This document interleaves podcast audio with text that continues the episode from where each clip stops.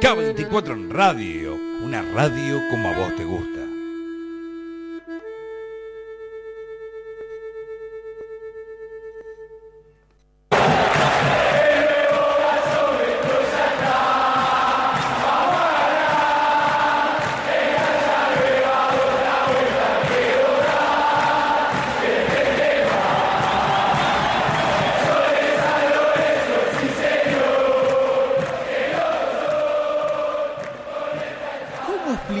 Siento si nadie puede sentirlo?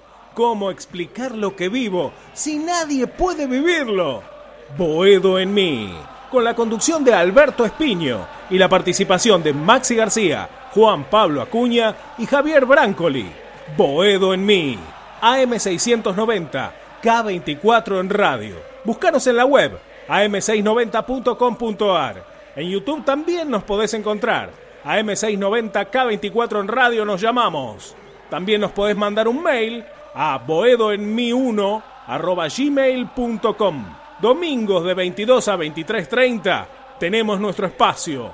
Boedo está en vos. Boedo en mí.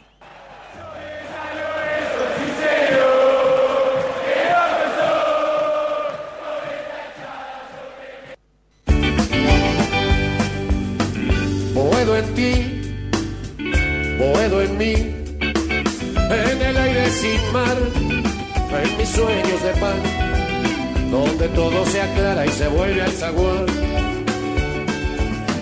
Vivir sin vos, morir sin Dios, esquinazo al azar, soledades de bar, que Boedo y Tarija esperé hasta llorar. No pude ser indiferente.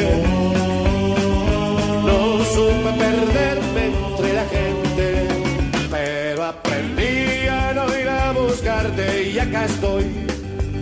Muy Boedo. buenas noches, queridas cuervas y cuervas de todo el mundo, a través de AM690, cada 24 en radio. Así te gusta, Maxi, ¿no? Bien arriba, este, eh, AM690 en todo el país, en todo el mundo. Este, los cuervas y cuervas que hay filiales. Cuando me dicen de filiales, Maxi, habla- hay en todo el mundo. Ni que hablar en el país. Estuvimos hablando la tarde con gente de Tierra del Fuego, los cuervos del fin del mundo. Hernancito querido, te veo a Javi, no lo veo a, a Juan Acuña, mi amigo, pero está en el éter. ¿Cuántos cuervos hay en el mundo que pueden estar sintonizando a través de AM690, la web www.am690.com.ar o Maxi a través del YouTube en vivo, K24 en vivo? ¿Usted sabía eso? Así que eh, nos puede conectar fácilmente eh, de esta manera.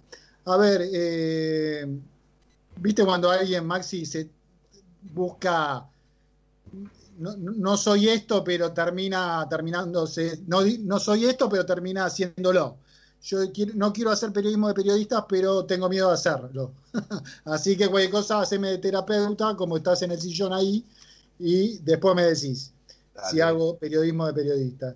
Pero en verdad algunas cosas, Javi, eh, uno se cansa un poquito.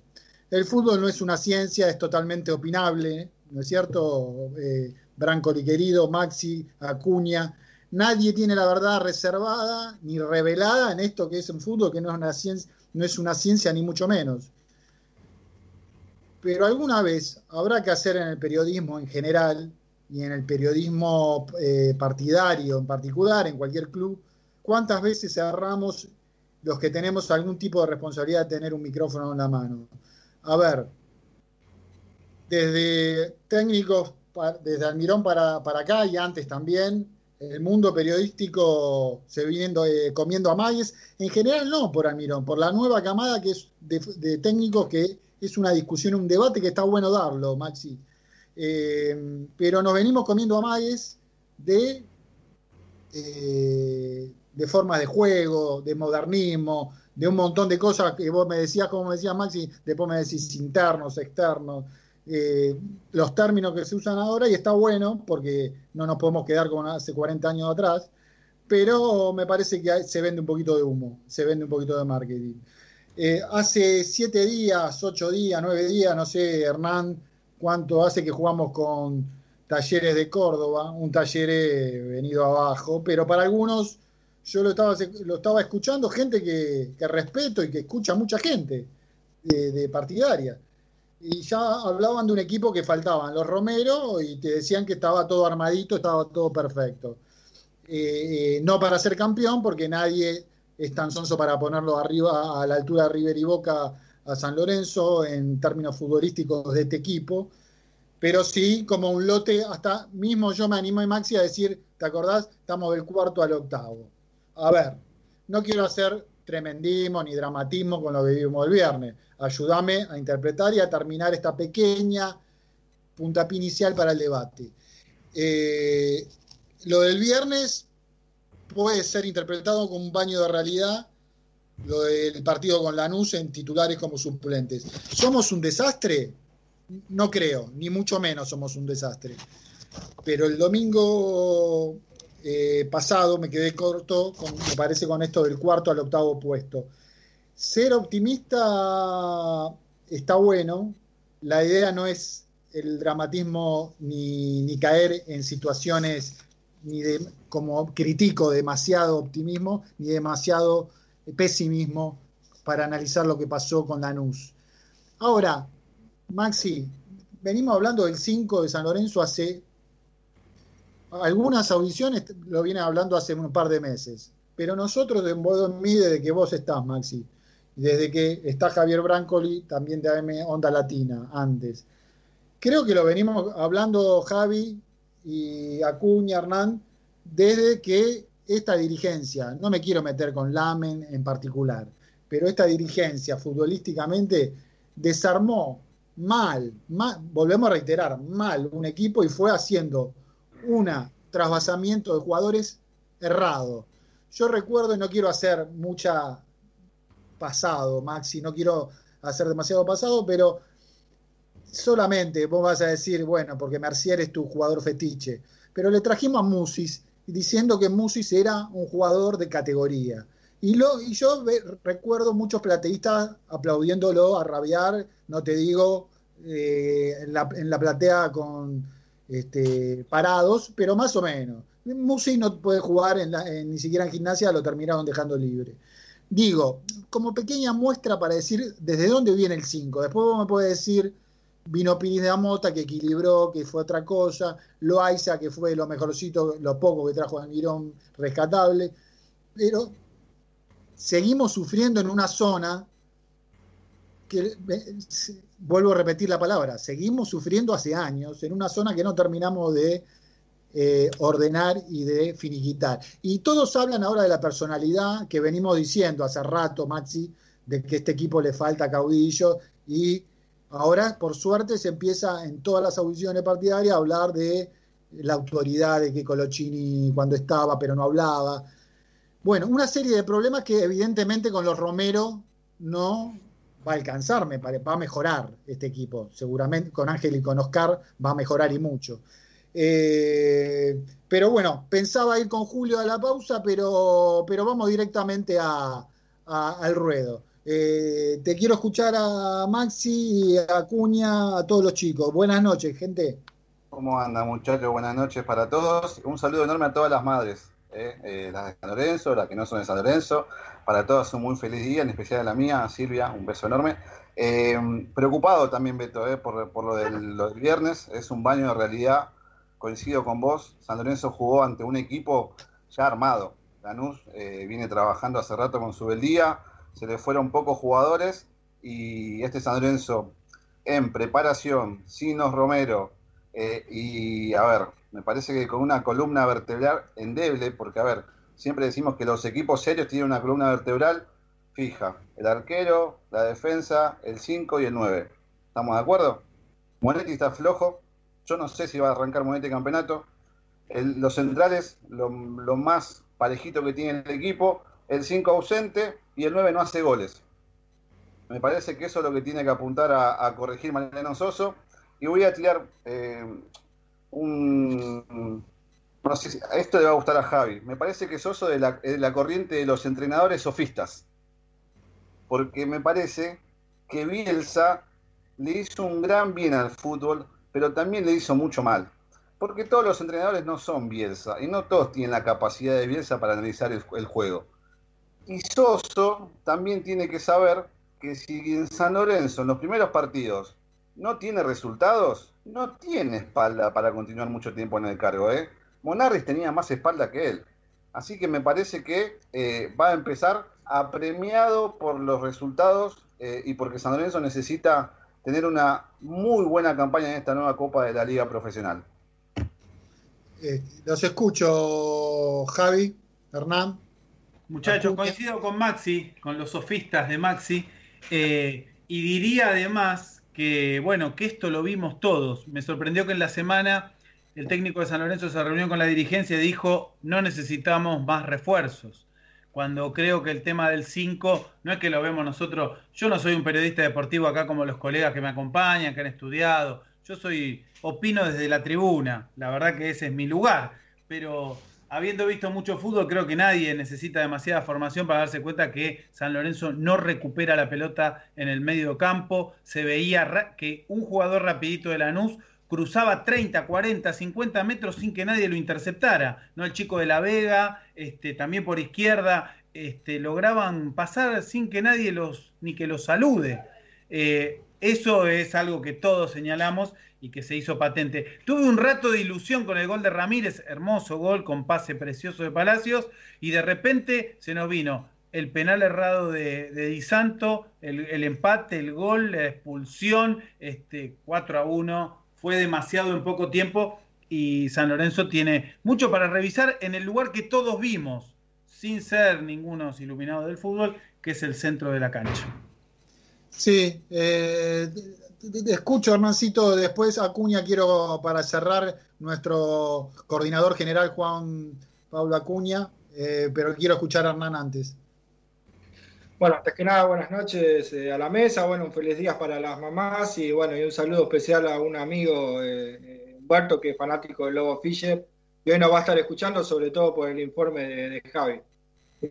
bueno, eh, algo parecido a lo que vieron todos, ¿no? Un baño de realidad, eh, un sistema al desoso que tiene que ver eh, con el sistema por sobre el futbolista, el engranaje de lo que busca Mariano Soso no se está dando, o sea, un juego de posesión donde hay que generar espacios, donde San Lorenzo pierde la pelota y tiene que replegar rápido para recuperarla, digamos, varios conceptos que hay en esta nueva escuela, de alguna manera, de Soso, que no es nueva, ¿no? Es la escuela bielcista eh, que claramente si los movimientos no se te dan y el sistema no está aceitado, es imposible que el equipo juegue bien.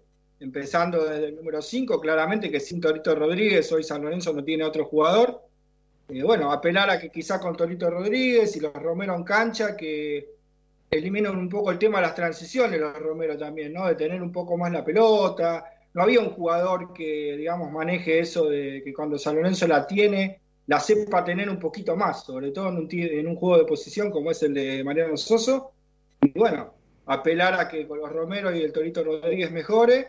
Y bueno, a favor del entrenador, eh, cuando llegó dijo que hacía falta un 5 y un 6.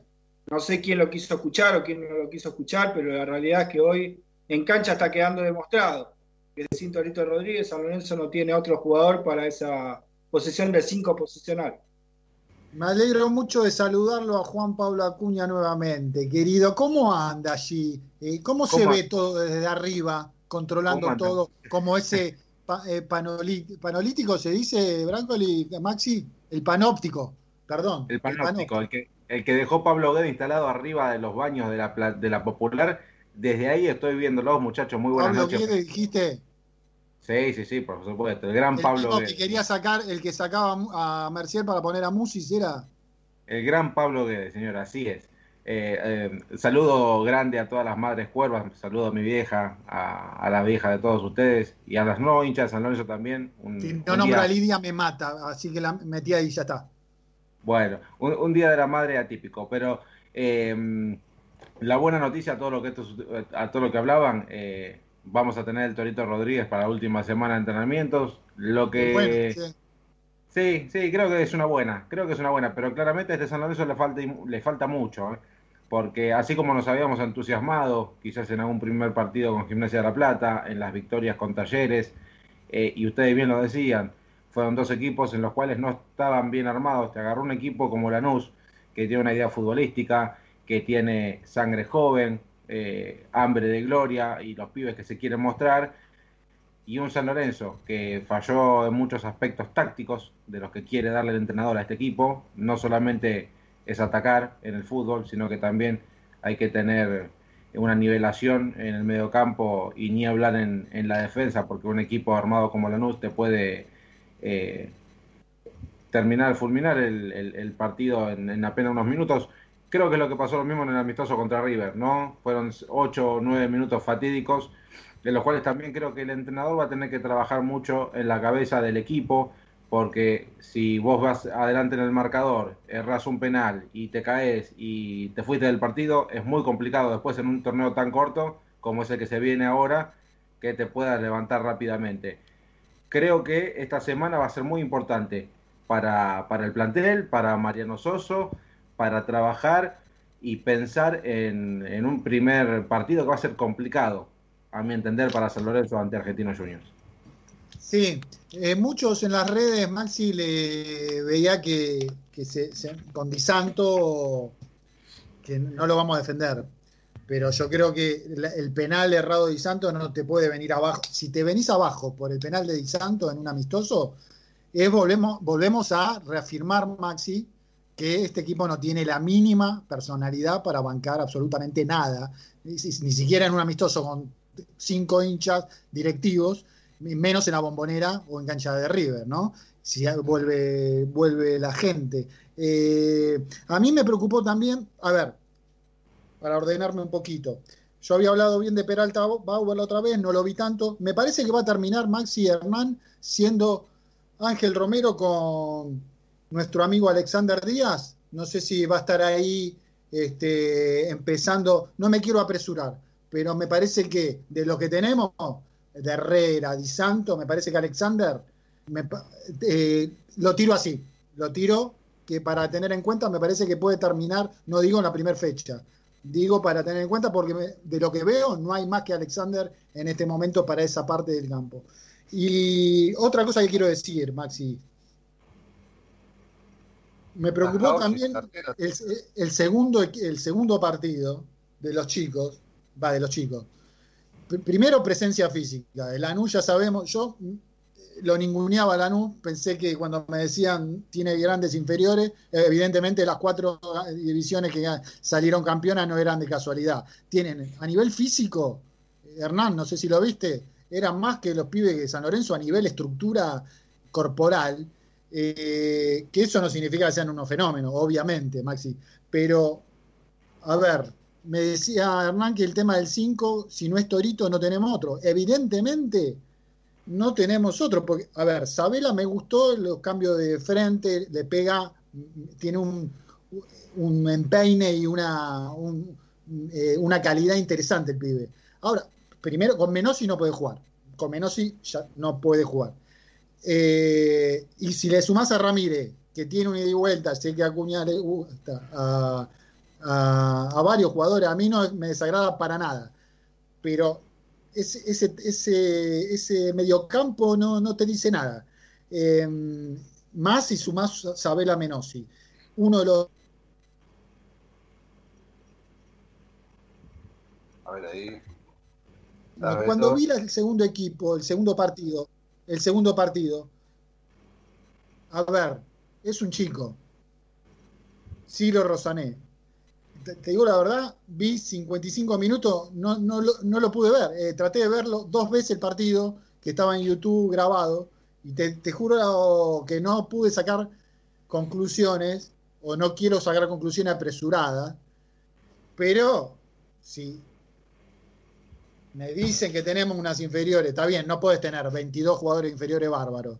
Por eso cuando decimos que discutíamos con Javi, no todos los pibes son iguales, hay pibes y pibes que están para tirarlo a primera y son como Correa que te desnivelan a los cinco minutos, y otros que, perrito barrio, van a pasar por un club, por otro, por otro y por otro.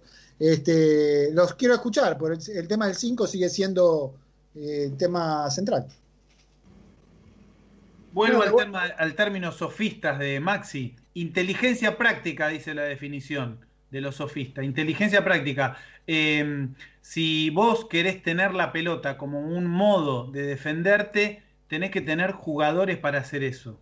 O sea, si, vos si tu, estrategia para defenderte es que tu equipo tenga la pelota el 70% del tiempo de juego, tenés que tener jugadores con las condiciones, jugadores y funcionamiento colectivo para hacer eso. San Lorenzo no lo puede tener. En ese sentido, uno cree que que por ahí este, el, técnico Mariano Soso exagera con la propuesta. Me parece bárbaro que, San Lorenzo juegue con la tenencia de la pelota, pero vos tenés que recuperarla. Y esa es parte del juego, tanto como administrarla bien. Eh, si San Lorenzo no, tiene un 5, además de Torito Rodríguez, que no la rompió ni mucho menos. Porque estamos hablando de Torito Rodríguez como si fuera Michelini o como si fuera el Conde Galeto. No, un 5 metedor, pero hasta ahí y que encima tiene 30 años.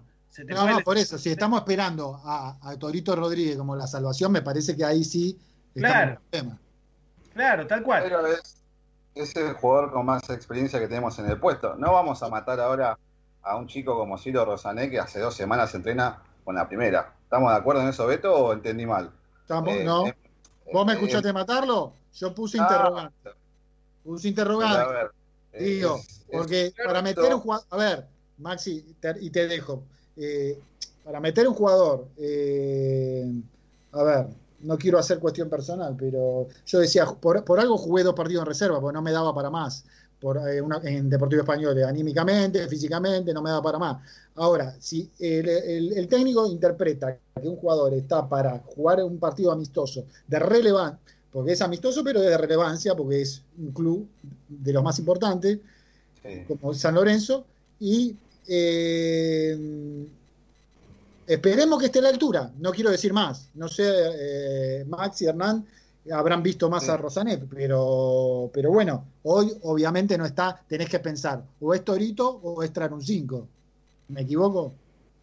Y hoy es Torito, eh, seguramente de cara al próximo campeonato, al próximo mercado de pases, San Lorenzo va a tener que traer un 5 de jerarquía. Pero hace cuánto lo decimos, querido amigo Maxi, ¿Estás tostado? ¿Estás bronceado hoy?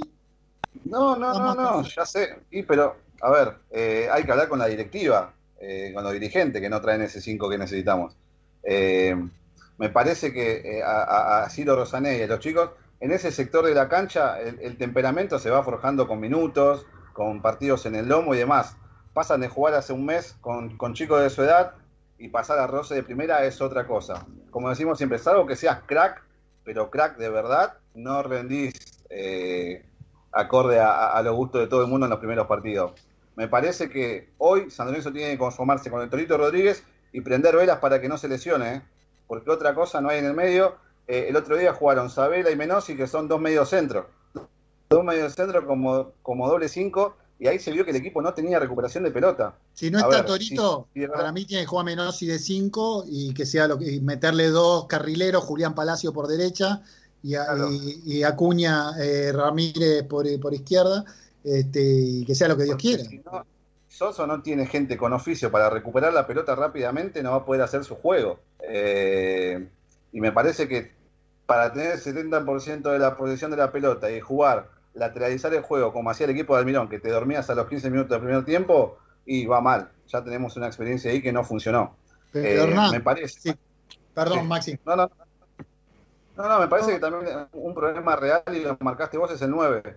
Eh, no sé qué va a hacer Soso si darle la, confianza a Di Santo, porque obviamente viene con la presión de que nunca jugó en el fútbol argentino, viene a un grande, eh, sabemos que San Lorenzo le paga un contrato muy alto, y, al no tener actuaciones eh, destacadas en los partidos amistosos, me parece que eso empieza a jugar en la cabeza de él, y ya tuvo publicaciones en, redes sociales que, marcan a las claras que está bajoneado, ¿eh? porque no puede hacer un gol, no le hace un gol a nadie, Santo. Sí, estará preocupado, estará preocupado el pibe. Se lo nota más allá del error infantil que hizo puteando el referee en un amistoso.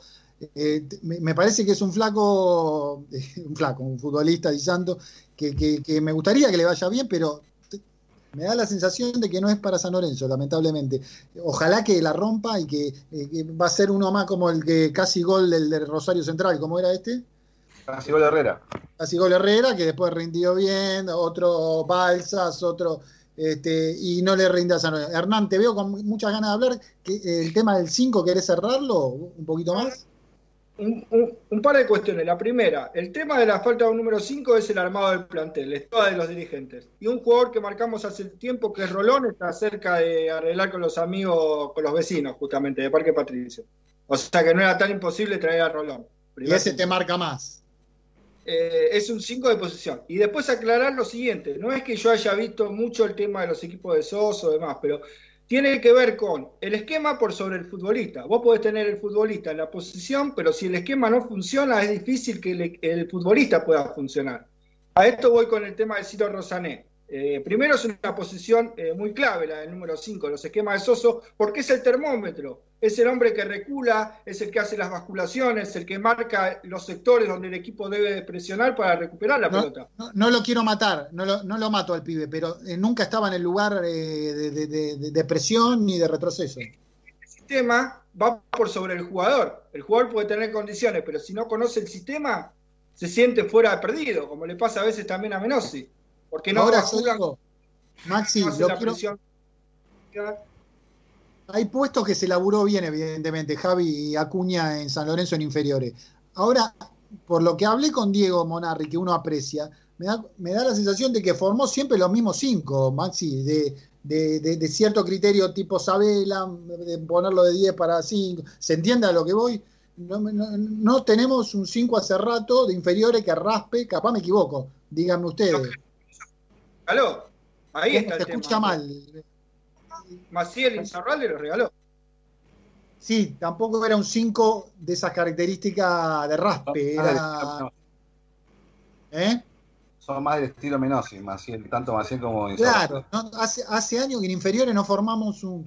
Eh, está bien, si es el concepto, es el concepto, pero puede estar el concepto equivocado. Acuña, te tengo. Perdóname.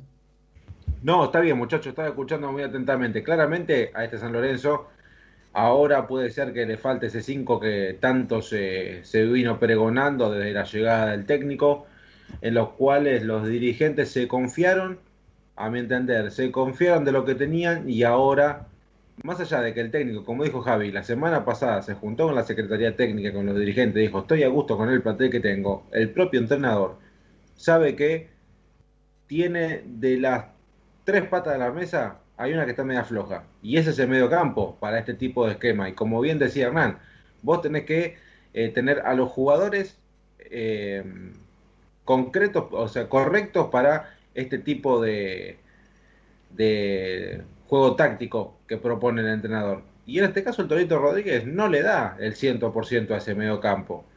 Esperemos eh, ver si, si, acomodando alguna otra ficha, como los carrileros, que ayuden un poco más, como en aquel partido de Talleres, ese bloque eh, en, en, el mediocampo que salía la marca, eh, pueda afrontarlo con el Torito Rodríguez y con alguno de los chicos para que lo puedan ayudar en ese mediocampo, porque si no, creo que en un partido ante un River, ante un Boca o un Racing, que tienen eh, una idea clara de juego, te puede costar muy caro. Por suerte el grupo de San Lorenzo, que lo vamos a contar en un ratito, es accesible.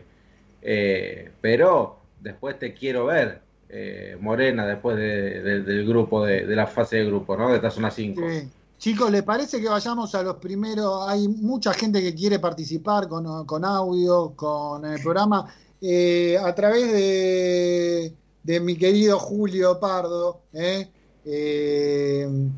Hincha de Chicago y de, de, de, otro club de primera división, que sal, estaba quinto en el cupón, ¿no? Porque estaba, estaba Boca, River Boca, Independiente tercero, cuarto San Lorenzo por eh, campeonatos profesionales, quinto Racing. Te va a sacar del aire, Julito. Quinto eh. Racing, sexto, no, eh, pero el cupón estoy diciendo, de lo, ah. Y sexto Vélez por 10 por, eh, campeonatos Polémica nacionales. con el sexto, ¿eh? Polémica con el sexto. Tenemos pero vamos a pedirle, porque hay 13 audios, mucha gente quiere participar. Metamos 5, si te parece, Julio, 5 o 6 audios, vamos viendo. Los primeros 5 por lo menos. 6. Boedo en ti, Boedo en mí. Noches, equipo de Boedo en mí, oyentes. Habla Pablo de Matadero, socio vitalicio. y quería hacer una referencia a las expectativas que tengo sobre el próximo torneo. Eh, yo soy optimista, pero bueno, con argumentos, ¿no? Eh, básicamente eh, el hecho de que tenemos jugadores de, muy buen de muy buen pie, de jerarquía y combinados también con, con muchos pibes con mucho talento que están pidiendo pista. Así que es evidente que es un equipo que se está formando, hay que ver eh, cómo se arma esto, esperemos que, que, les lleve poco tiempo. Y como punto a favor también, pensando en clasificar de ronda, es que los equipos rivales, eh, ninguno tiene más rodaje que San Lorenzo, sino no son Boca y River, que vos los ves y parecen como aviones ahora, eh, estamos en, en, igualdad deportiva me queda como intriga saber que cómo va a jugar esto de, de, jugar sin gente, ¿no? Porque yo siempre jugador preferiría tener al hincha de San Lorenzo presente. Pero bueno, pienso que también podría ser eh, un, un, cierto un cierto relajo, una una menos sacarle un poquito de presión al, al técnico el hecho de no estar la, la gente en la tribuna, eh, más allá de la presión mediática que, siempre existe. Bueno, así que esperemos pasar de ronda. Saludos. Hola, buenas noches. Mi nombre es Marcelo Vicari. Quería dar mi punto de vista sobre el nivel actual del equipo, que bueno, mucho no se puede evaluar, más allá de que para mí eh, el partido anterior faltaron varios de los jugadores titulares. Eh, creo que con el nivel mostrado hasta ahora, eh, yo pongo en duda la clasificación, pero teniendo el A de Basto y el A de Espada fuera de la cancha como Ángel y Oscar, creo que el equipo va a levantar.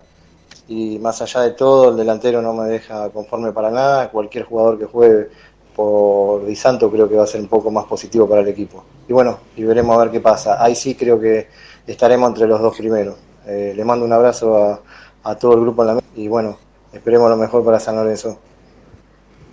Hola, buenas noches muchachos. Habla Carlos Riera, soy oyente del programa todos los domingos. Eh, antes que nada, un mensaje, saludar a todas las madres, especialmente a las cuervas. Bueno, con respecto al equipo, eh, me parece que todavía el funcionamiento del equipo no está, pero yo tengo muchísima, muchísima fe en los jugadores que tenemos, creo fervientemente en los chicos de inferiores y creo que el técnico sabe. Eh, lo que pasa que, bueno, cuando empecemos a jugar por los puntos veremos. Con respecto a si clasificamos, pienso que sí, que clasifica eh, San Lorenzo y, y, Argentino Junior en esa zona. Pero bueno, por sobre todas las cosas tengo mucha fe al equipo, creo que hay jugadores de sobra y que sigan subiendo los chicos. Gracias, un abrazo para todos. Hola, buenas noches, Beto y a toda la audiencia de Vuelo en mí. Bueno, soy Daniel de Bernal, quisiera vertir mi humilde opinión acerca de lo que representa San Lorenzo en lo futbolístico, en la actualidad futbolística, a la luz de lo que hemos visto en los amistosos que disputó. Pienso que el grupo que nos tocó en suerte con los rivales este, puede ser eh, ciertamente complicado si repite las actuaciones justamente de estos amistosos. Eh, por peso específico, San Lorenzo, por tema histórico, eh, yo creo que tendríamos que estar entre los dos primeros pero la verdad que eh, si va a repetir las actuaciones estas que hemos visto con preocupación, creo que se puede complicar. Eh, hoy por hoy el fútbol actual, argentino, mundial, no alcanza con la historia ni con los, con los laureles. Yo pienso que, que debe cambiar justamente la forma de encarar los partidos. Me parece que hasta no tiene reserva anímica yo eh, desconozco el, el, día a día, eh, no estamos en los entrenamientos nosotros, pero bueno, pienso que algo falla. Este, espero que lo pueda corregir cuando empiece el torneo. Este, no olvidemos que las, las derrotas que, que sufrió en, este, en, estos amistosos fueron categóricas, fueron por resultados un tanto abultados, creo yo. Si bien es cierto que con, una, con amistoso no, no, no, sirve como muestra, pero eh, creo que, que debería rever algunas cosas. Eh, de todos modos, pienso que, que, que, cuando comience realmente el torneo muestre una cara que nosotros no hemos visto hasta ahora. Simplemente eso. Muchas gracias, Beto. Hola muchachos, ¿qué tal? ¿Cómo le va? Una vez más, felicitaciones por el programa. Eh, bueno, ¿qué les puedo decir de este San Lorenzo? Yo pienso que igualmente son cuestiones de práctica, hace mucho que no están juntos los chicos, que pueden trabajar un tiempo más para, para poder afianzarse, armar un equipo como corresponde. Lo que está pasando en estos días pienso que es solo para, para la anécdota y sí, estoy convencido que vamos a, a pasar la, la zona, no, no, no tengo ninguna duda que vamos a pasar la zona. Bueno, les mando un abrazo grande y sigan con los éxitos. Indudablemente es un equipo que le falta mucho trabajo. Atrás hay que tener mucho cuidado. Me parece que la vuelta de Colochini puede llegar a solucionar algo. Lo- con los dos Romero cambiaría un poquito el equipo, pero igual le falta mucho, mucho trabajo. Eh, no, no, no vi trabajo de este muchacho técnico Soso. Este, esperemos que mejore para el bien de todos los sanlorencistas. eh. Un gran abrazo desde Ushuaia. Boedo en ti, boedo en mí, en el aire sin mar, en mis sueños de pan, donde todo se aclara y se vuelve. Bueno, seguimos con Boedo Mí. Eh, los oyentes se pronuncian, gente. Eh, ¿Puedo hacer una pregunta, Beto? sí, No quiero ser tremendista, ¿eh? no me tomes como tremendista, pero le, le pregunto a, a los cuatro. ¿Cuánto crédito tiene Soso en San Lorenzo? Muy poco. ¿En pesos o en dólares? patacones. En paciencia, en paciencia del hincha. Ah, sí, poca. A ver, poca eh, no tiene, la verdad no tiene un currículum suficiente como para, para bancar eh, demasiado. Eh, si pierde los primeros tres partidos, no tiene margen. Eh, creo que silenciaste, Maxi Guarda eh, y Javi.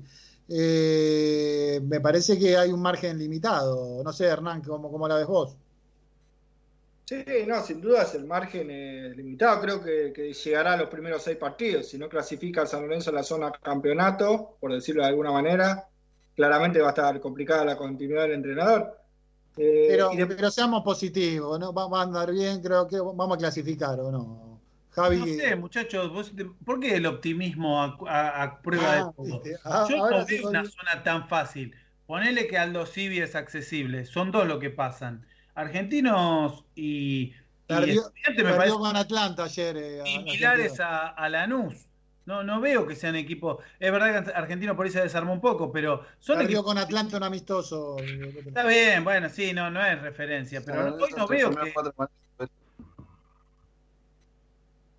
Para mí no, no, no, no es la zona más fácil, ¿eh? No sé si No. estamos acostumbrados a que San Lorenzo siempre le cueste todo, pero no digo que. No, yo no, no respiré aliviado después del sorteo, ¿eh? Para mí son rivales complicados. Tenés que ir a La Plata con Estudiantes, tenés que ir a, a Mar del Plata con Aldo Civi, y son equipos que, más allá de que están aliviados que no hay descenso, eh, a ver, son, son complicados de locales. yo digo, menos mal que no nos tocó la zona de Boca.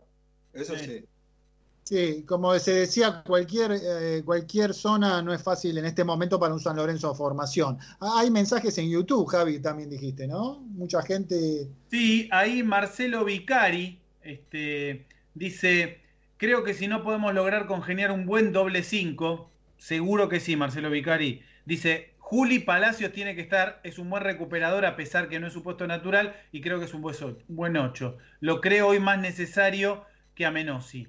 Dice, ¿cuánta plata se gastó en este muchacho? Dice que Soso lo sostiene y el hincha no tiene mucho sustento hasta ahora. Está buena la, op- la opinión de Marcelo, creo que, que es una posibilidad, aunque estamos hablando de remiendos, ¿no? Es decir, eh, inventando, arrancando en un equipo que tenés que inventar situaciones para resolver lo natural. Un capítulo aparte, no sé, a vos te gustaba mucho, Beto, pero yo no lo vi bien a Donati. No sé si vos No, lo viste. Le cabeció en el área chica, está eh, bien. le cuesta retroceder, no sé si vos lo ves tan bien. Eh, Está bien que ah, siempre se evalúa en colectivo, ¿no? Pero no es individual esto. Eh, estaba esperando ese tema de, de Donati, porque vi que algunos, está bien, yo respeto porque no anduvo bien el otro día. Ahora, vuelvo a repetir lo que dije el otro día, para mi juicio no me saquen, no me saquen a Donati en este equipo, les pido por favor, este, porque eh, tiene que tener ritmo, les cuesta a los tipos de estructura física alta esta pretemporada, tantos minutos. Es un, es un muchacho que yo considero importante, me puedo equivocar. Tienen ganas de hablar, Hernán Maxi, disculpa. No, no, que decía que eh, opino igual que Beto y bueno, lo que le cuesta a Donati un poco la presión alta que propone Soso, eh, pero así, así todo uno imagina, Donati afuera y hoy adentro quién, eh, Arias, Bergini, porque Bergini todavía no está recuperado, o sea que le prendo velas a que el flaco Donati no le pase nada, por favor. Tranquilo. Dale, bárbaro. Ya le aviso a los chicos en el Sí, Maxi. Dale.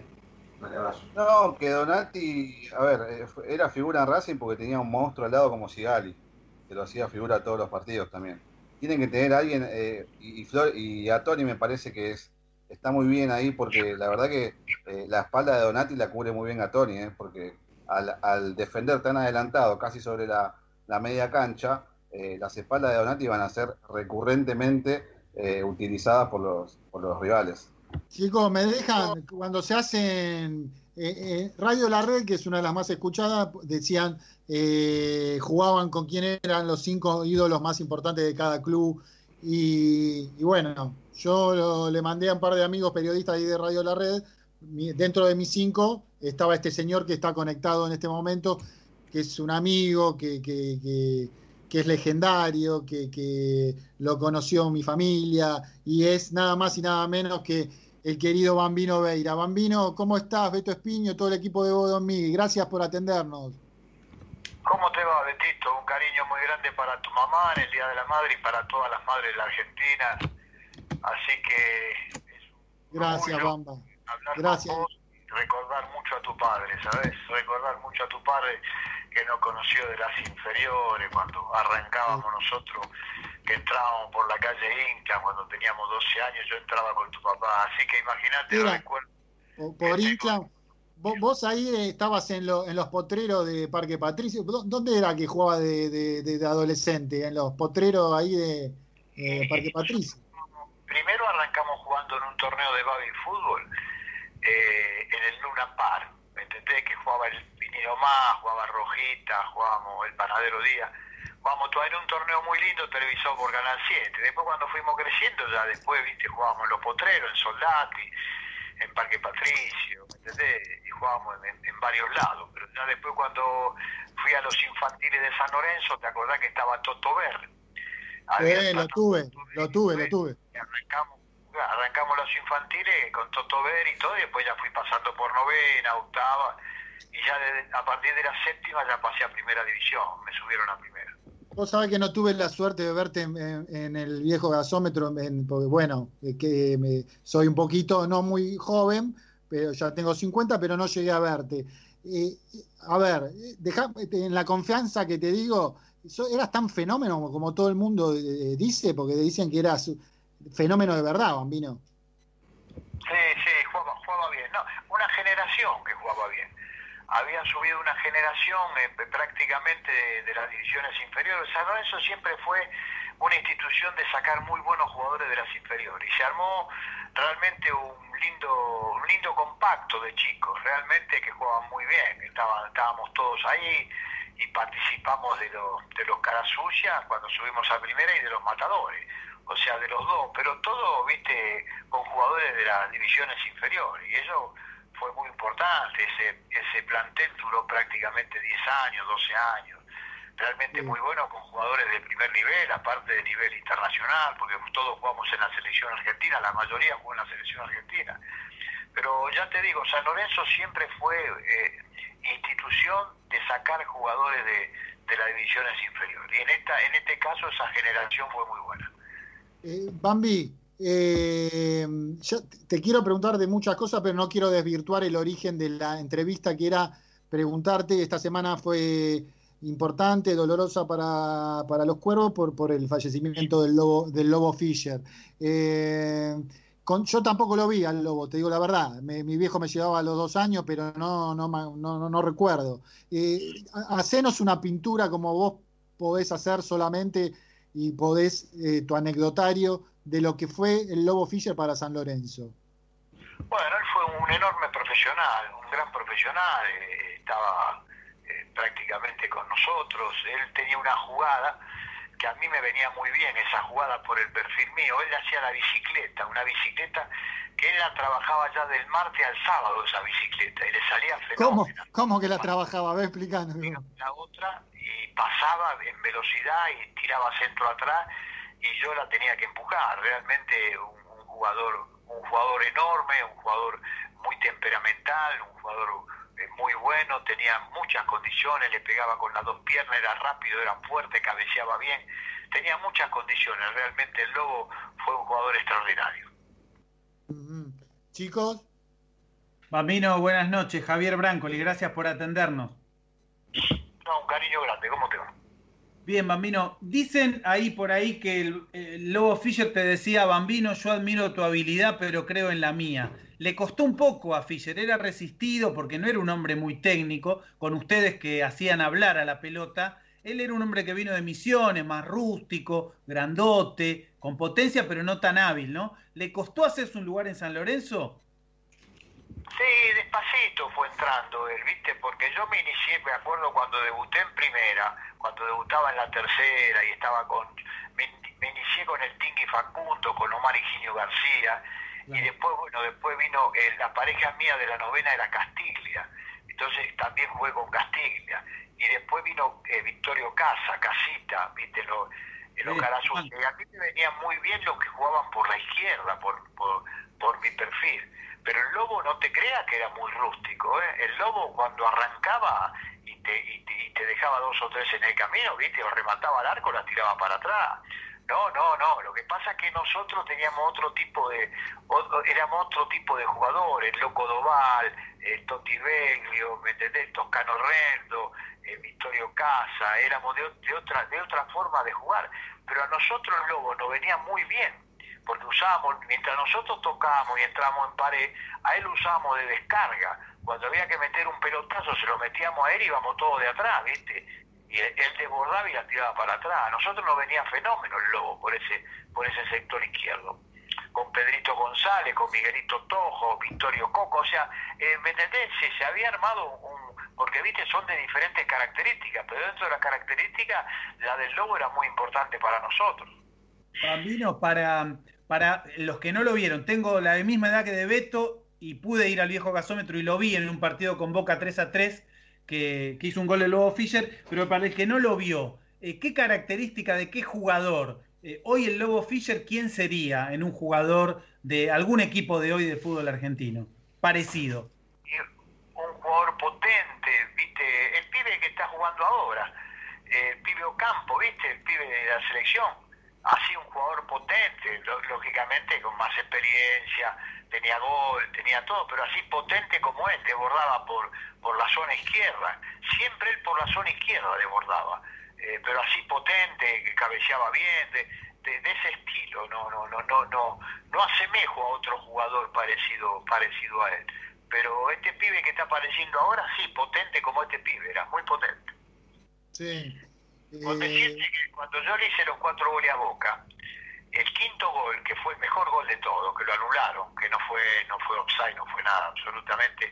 Bueno, él desborda por la izquierda. Él desborda una vez, desborda dos veces y yo lo seguí de atrás, porque yo sabía que él iba a seguir desbordando y le iba a tirar para atrás. Y cuando fue la tiraba para atrás y vine yo y la empujé. Un gol legítimo, centro atrás, era el quinto gol, ¿me entendés? Y, y claro, todos le decíamos al árbitro que había cobrado, porque la verdad que era un gol extraordinario con una gran jugada de él, viste, con una gran jugada de él. Había que seguirlo, había que siempre había que seguirlo o también te la bajaba, ¿me entendés?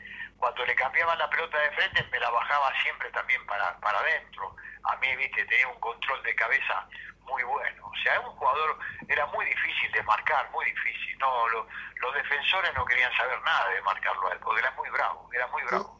Bamba, eh, esto no se hace porque no, no hay que utilizar eh, la entrevista para una pregunta personal. Aparte, tienen que hablar mis compañeros que saben, saben más que yo. Pero vos lo tuviste a mi abuelo, a José Maffei o no? Porque mi vieja me decía que lo tuviste como técnico a mi abuelo. El, el, lo tuve en las divisiones inferiores.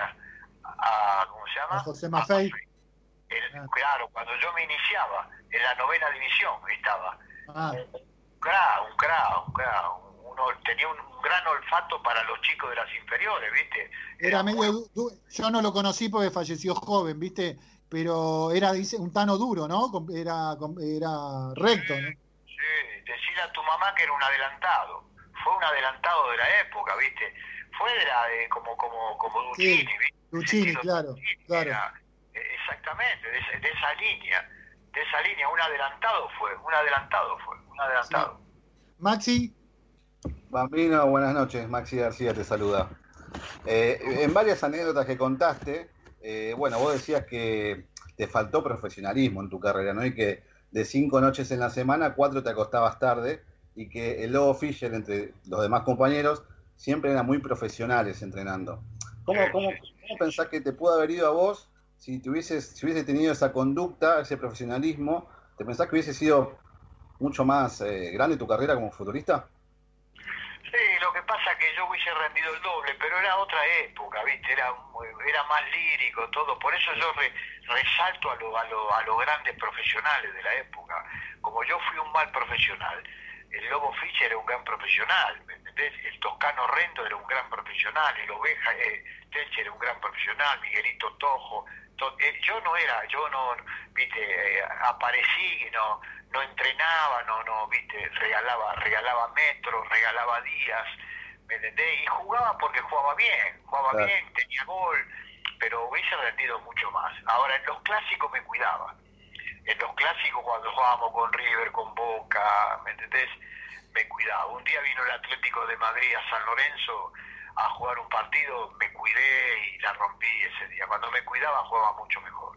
Pero me gusta resaltar a, lo- a los grandes profesionales. Y el Lobo fue, fue un gran profesional. Realmente hicieron una, una, una, una gran pareja con, con todos nosotros, con el, con, con, con el Toscano Rento, con Pedrito González, con Miguelito, con todo, la verdad, con todo, con todo, realmente, con el Totiveglio, eh, realmente eh, muy bueno, excelente, excelente. qué linda nota. Engancha, Eh. y luego se engancha antes, viste, se engancha después de nosotros, se engancha con nosotros también, o sea, en los años anteriores, porque los cuatro goles a Boca fueron en el 67 y nosotros salimos campeones en el 68, así que él estaba enganchado con nosotros antes. Qué linda Entonces, nota con el La, bambino. la falta de entrenamiento la compensabas con, con la técnica que tenías, que era descomunal. Claro, claro, sí, claro, claro. Era, era, era, era, era- éramos jugadores de, de- de- de- sí, e- e- ese plantel se caracterizaba por, porque éramos todos, todos jugadores de una, de una gran técnica, de una enorme técnica. ¿entendés? Resolvíamos de un toque, a lo sumo dos toques, pero prácticamente jugábamos de memoria, ¿me entendés? Jugábamos con el Loco Doval, con el Nano Arián, con Victorio Casa, con todos, ¿viste? Jugábamos prácticamente de memoria porque veníamos todos de las inferiores Y, y mucho de selección, ¿no, Bambi? apareció eh, una no sé si vos te acordás de una generación que apareció en River. Te acordás la del Beto Alonso la de JJ López te acordás de esa generación que apareció que también de las inferiores ustedes son se Sí, tienen sí. que acordar. Eh, bueno así era cuando aparecieron eh, Carasucci y Matadores fueron así. Claro. Eh, lástima que no pudimos, yo siempre digo, no, no sé si viene al caso, pero, pero in- Independiente que no nos lleva tantos títulos a nivel pro- profesional del, fútbol argentino, metió tantas Copas Libertadores y nosotros no pudimos ahí, ¿no? Eh, tener un plus a nivel internacional. Eso es lo que siempre, siempre lamento teniendo tantos jugadores de nivel, Bambi, ¿no? Y vos sabés una cosa, que en el 68, cuando salimos campeones, ese plantel estaba para ganar la Copa, ¿eh? Olvídate. Ahora, yo no sé por qué no participó, porque ese plantel, los campeones, no sé por qué no participó, porque tenía que haber participado, pero no recuerdo por qué no entró en Copa Libertadores, no, no, no, no, no, no sé, no sé, la verdad que no sé Claro. por qué. esas cosas de San Lorenzo, ¿viste? Porque eh, es esto de Independiente, te digo la verdad, yo me, vuel- me vuelvo loco, porque el, te- el tema Independiente, siete Libertadores, y, y y tuvo buenos equipos, obviamente, pero San Lorenzo también en esa década de, de Independiente también, eh, ¿o no, Bambi? ¿No es así? Claro, no, pero no sé por qué no entró. La verdad que ustedes que son periodistas se van a averiguar por qué no entró en 68. No sé por qué. Ese, ese plantel eh, tenían todo para ganar la Copa Libertadores. No, lo, que se sabe, lo que se sabe que vendió la localía o entregó la localía en una semifinal con Peñarol en la primera, ¿no? Este, este, Ah, no, eso fue mucho antes. Yo era muy chico. Juan, sí. Yo era, yo era muy chico, sí, yo era muy chico. Sí, eso fue mucho antes, mucho antes. Her- Hernancito Sáenz, eh, aprovechamos al Bambino un par de notas más, que excelente nota, me encanta eh, y, el agradecimiento al Bambino eterno. Eh, dale, Hernán. Bueno, antes que nada, buenas noches, Bambino. Gracias por compartir esta noche con nosotros. ¿Te costaba buscar un, jugador que se pareciera al Lobo Fischer? En una pregunta que te hacía Maxi García. De la actualidad, ¿qué jugador se parecería al Bambino Veira? Y yo era parecido, a ver, déjame pensar, a ver, déjame. Y Alberto Alonso era parecido. Jugábamos la misma posición, porque yo aparte te- tenía gol como el Beto, el Beto Alonso también, ¿viste? Yo cuando lo entrené a River le decía, somos pa- yo cuando jugaba era parecido a vos, porque vos tenés fantasía y tenés gol. Y yo en esa época tenía fantasía y gol. Y la verdad que más o menos como, como el Beto a ustedes, que se deben acordar una Beto Sí, sí. Pero se fue perdiendo esa posición, Bambino. Eh, Estos técnicos modernos eh, que, que tanto entraron estos chicos jóvenes a dirigir, eh, a- le están sacando lugar a, a los Riquelme, a, a los Riquelme, a los posteriores a Riquelme, ¿no? Como no se labura tanto en los enganches, Bambi. Claro, lo que pasa es que ahora los que juegan en esa posición lo tiran a un costado. Pero pero mirá que a Messi lo dejan, ¿eh? A Messi, Messi juega con el pibe Martínez arriba, en la mejor posición que tiene que jugar Messi. Para mí es esa la posición, al lado del, al lado del 9.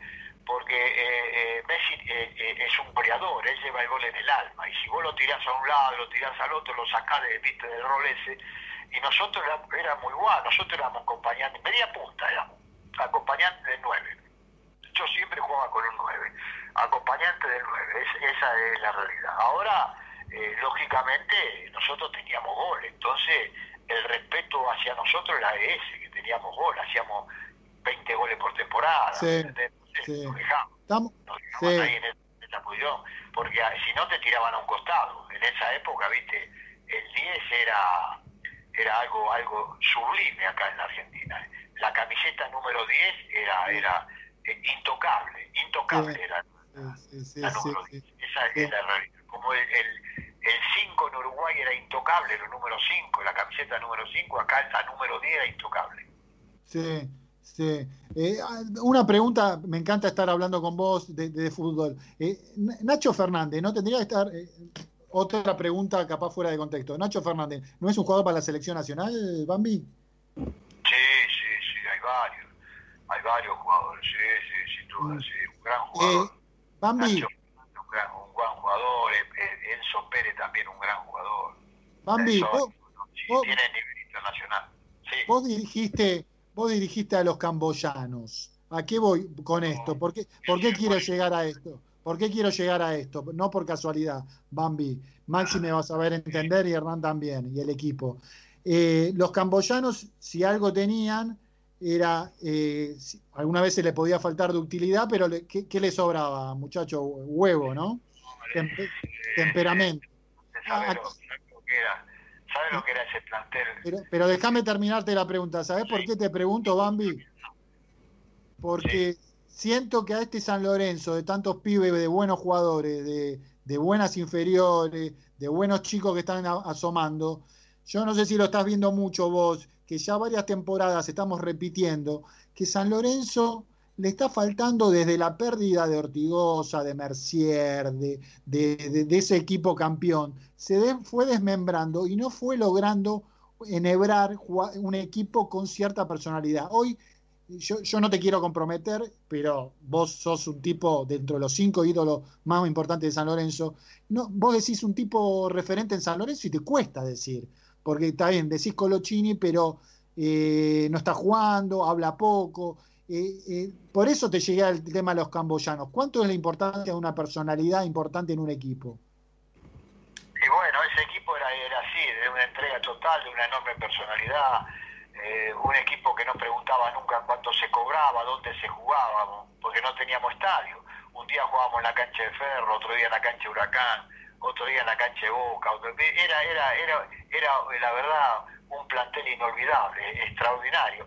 Y bueno, los chicos que están apareciendo ahora en San Lorenzo hay que dejarlo, hay que que tomen experiencia, ¿me entendés? Rodaje de partido, no no hay no hay que apurarlo, ¿viste? Despacito, despacito hay que hay que llevarlo. Pero tenés que, pero tenés que sumarle gente, vos sabés, Bambi, 4 o 5 que te muerdan el hígado de experiencia.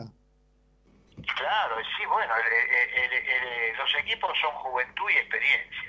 Siempre nosotros tenés que estar rodeados. No te olvides que nosotros atrás teníamos teníamos un hombre. En esa época era el tucumano Albrecht, ¿me entendés? Teníamos un hombre ahí, ¿me entendés? Siempre hay que tener referente. ¿Ves ese equilibrio en San Lorenzo hoy o no? ¿O todavía falta armar? No, tiene eh, el chico al técnico que está ahora hay que dejarlo trabajar, hay que dejarlo trabajar, que conozca a los jugadores, que, que plantee tácticamente lo que quiere el, eh, poner dentro del campo de juego. Hay que darle, hay que darle, viste, tranquilidad. Eh. los entrenadores mínimo tienen que estar un año en un equipo, mínimo un año, ¿me entendés? Ver, trabajar, después armar el equipo para intentar pelear el campeonato, intentar salir campeón. No te ves que San Lorenzo es un equipo muy grande, con una hinchada enorme, una hinchada muy fiel. Tiene San Lorenzo seguidora, con memoria. Y entonces, viste, mínimamente un técnico tiene que estar un año para, para desarrollar su trabajo. Bueno, Bambi, te aprovechamos 20 minutos. La verdad que fuiste un fenómeno. No sé si los chicos se quedaron con alguna para finalizar. Yo no le quiero quitar más tiempo. Eh, Maxi, chicos, lo, despedimos. ¿Una más? Una más, sí, eh, Bambi. Eh, eh, quería preguntarte por el 9 de San Lorenzo, porque desde que se fue Gaich, el equipo en ataque perdió un faro, ¿no? Un centro de referencia. Y vino Di Santo, y parece ser como esta nueva camada de delanteros que se sacrifica más en función del equipo, como soldando en boca, y retrocede mucho más, participa más del juego ¿Estás de acuerdo con esta nueva corriente o para vos el, el, 9 tiene que ser ahí el, faro del área y el culminador de la jugada? El, tanque, por así decirlo. No, el 9 tiene que estar ahí en el último toque. El 9 tiene que estar ahí. La camiseta número 9 representa gol. Tiene que estar ahí, tiene que estar ahí. Lógicamente ahora, antes nosotros hacíamos 20 goles por temporada, pero ahora un 9 tiene que hacer por lo menos 10 goles, 12 goles, tiene que estar ahí. Tiene que, el 9 tiene que estar ahí hay un chico Jiménez que lo vi jugar el, el torneo anterior, no sé si está jugando ahora. Jiménez se llama el pibe. No. Un pibe que me, me, me, gustó mucho, como un pibe, ¿cómo se llama entonces ese chico que apareció?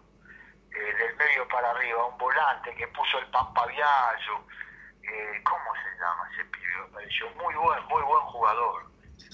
A ver si vos te acordás de los delanteros así, medio volante son dos hermanos. Palacio. Palacio. Ah, Palacio. Ah, Palacio. Palacio. Palacio, Palacio, Palacio. Ese pibe, ojo, ¿eh? Ese tiene un buen futuro, ese pibe, ¿eh? Hay que cuidarlo, ¿eh? Hay que cuidarlo. Hay que cuidarlo, como hay que cuidarte a vos como uno de los ídolos más importantes de la historia de San Lorenzo. Bambi, querido, gracias por estos más de 20 minutos que le diste a Boedo en mí. ¿eh? Y te mando un abrazo enorme, Bambi beso grande para todo, para todo, para toda tu familia, para, para vos, para todo. Recuerdo grande para, tu papá. Y como dice el gran Vivo Mortense, un beso y cariño y un abrazo muy grande a todo el ciclón, a todos los cuervos que quiero tanto. Chao, mi vida. Bambi, querido, cuídate, ¿eh? cuídate, te queremos. Abrazo grande. Tanda, Julio.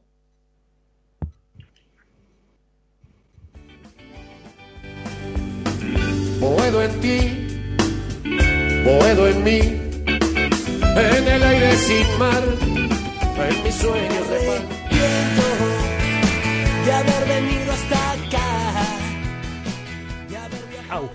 Boedo en mí.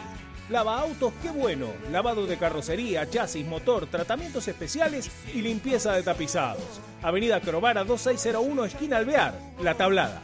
América, el software de administración para tu pyme. Consulta en www.softwareamerica.com.ar. Pizzería El Argentino, la mejor pizza a la piedra de la zona oeste. El Argentino, el verdadero sabor de la pizza. Avenida Rivadavia, 9890, Villaluro.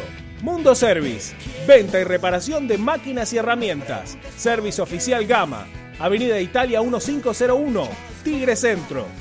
Teléfono 4749-0997. 4749-0997. Boedo Publicidad, Imprenta y Cartelería. Socios de San Lorenzo, 10% de descuento. Ferrari 287, El Palomar. Teléfono 4751-5906. Leña y carbón, todo para tu parrilla. Eucalipto, quebracho blanco y colorado, espinillo, carbón por 5 y por 10 kilos. Atención a particulares, calefacción y gastronomía. Envíos a todo el país y todos los medios de pago. WhatsApp 115-332-0279. 115-332-0279. Nos encontrás en Instagram como arroba leña.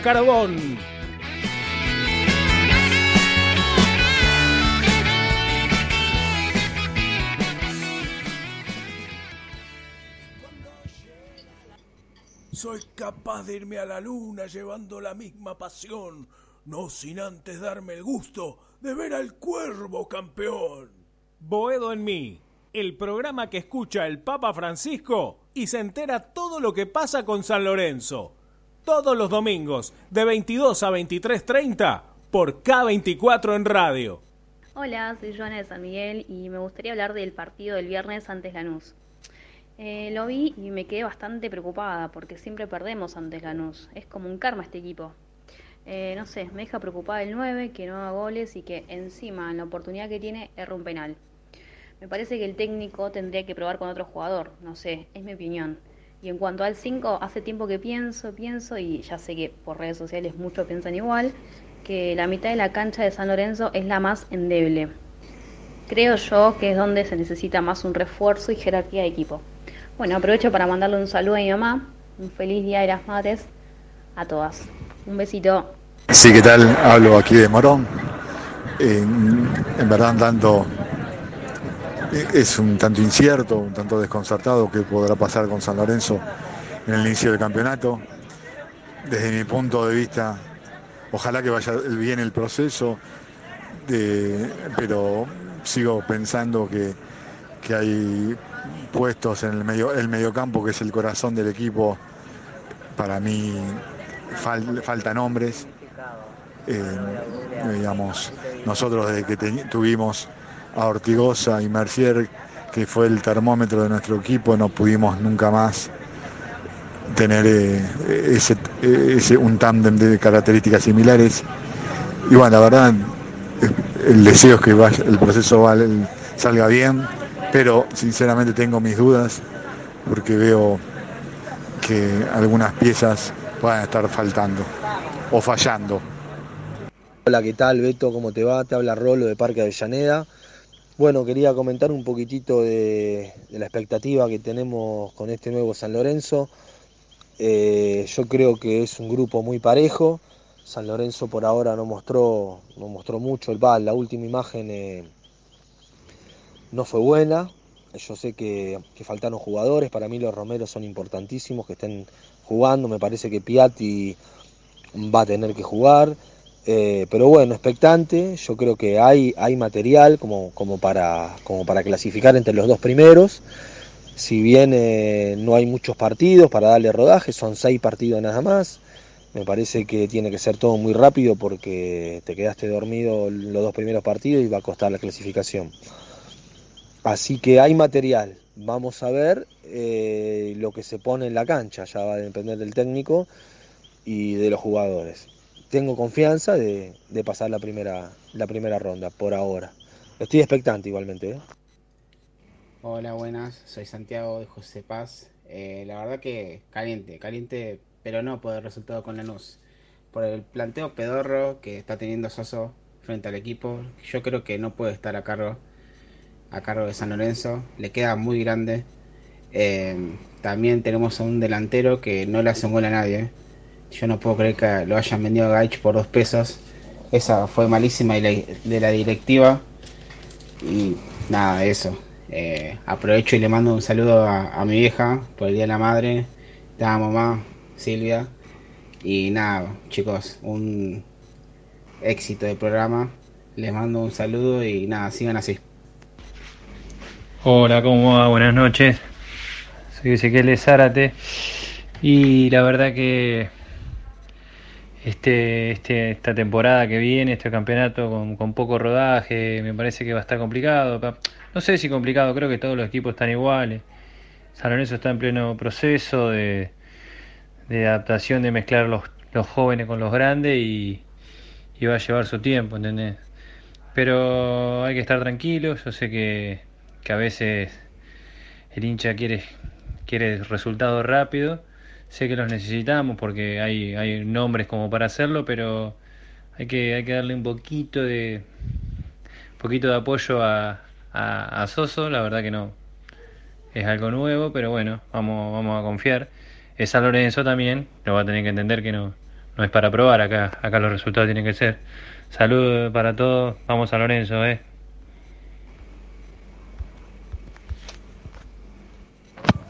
Hola, mi nombre es Gustavo, soy de Mataderos.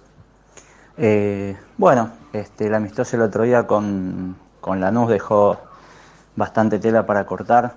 Este, mal, mal funcionamiento de, de la defensa. Hay muchísimas cosas para mejorar de acá de, cara al torneo. La zona me parece bien, este, no, no es difícil, aunque a nosotros siempre con esos equipos no, nos cuesta el doble. Pero me parece que nos tocó una zona bastante accesible a priori. Eh, yo le tengo mucha fe al equipo. Este, yo le tendríamos que clasificar primero en esa zona. Pero bueno, va a estar bastante complicado, pero yo, yo pienso que sí nos vamos a clasificar primeros. Así que bueno, les mando un abrazo grande a todo el equipo ahí. Hola, buenas noches eh, a toda la gente de Web Me, este, Gustavo de Lugano. Eh, yo opino que, a ver, el partido con Lanús fue un buen cachetazo antes de empezar el campeonato de esta copa, digamos, faltando dos semanas para que el técnico eh, vea a ver cómo, cómo puede armar el equipo. Faltaron varios jugadores eh, que uno supone que van a ser titulares, ¿no? Los dos Romero, seguramente el Torito Rodríguez va a ser el 5 porque otro no tiene. Este, y con respecto al grupo que nos tocó, eh, no es fácil, fácil, tampoco es difícil, pero yo pienso también que vamos, que creo que vamos a clasificar eh, primero. Así que este, los rivales, digamos, sacando a, uno pone al Dosivi como el rival más débil y Argentino y Estudiantes serían los que hay que luchar. Para mí de esos tres clasifican dos. Pero bueno, eh, se verá en la cancha cuando se jueguen todos los partidos. Un saludo para todos.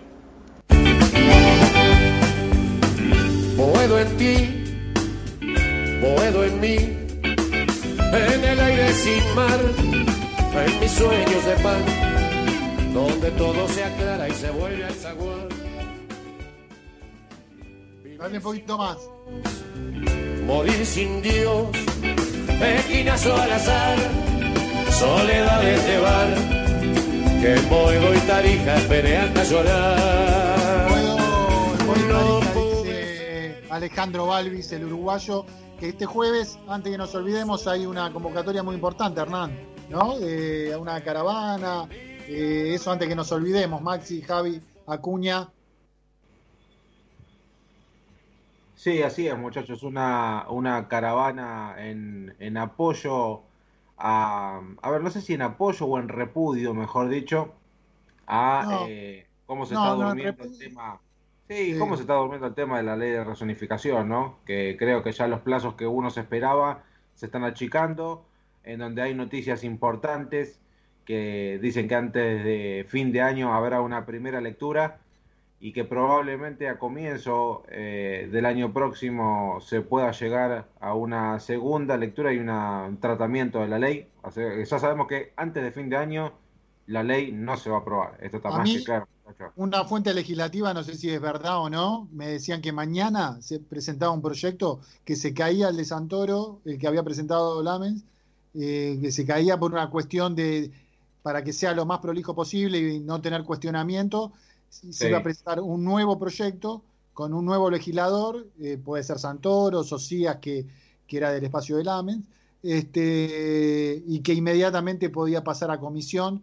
Eso obviamente después eh, va a recinto una semana, los tiempos, y después un mes para el tema de la audiencia pública y la segunda lectura.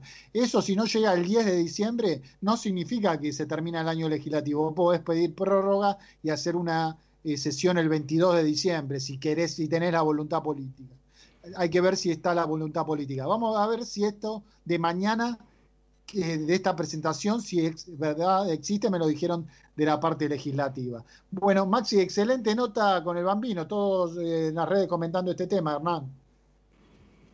Sí, la verdad que bueno, un placer tener un, un ícono de San Lorenzo, ¿no? Como el bambino Veira, está explotando las redes y bueno, contentos de que haya estado casi media hora con nosotros, ¿no? Mucho, mucho tiempo.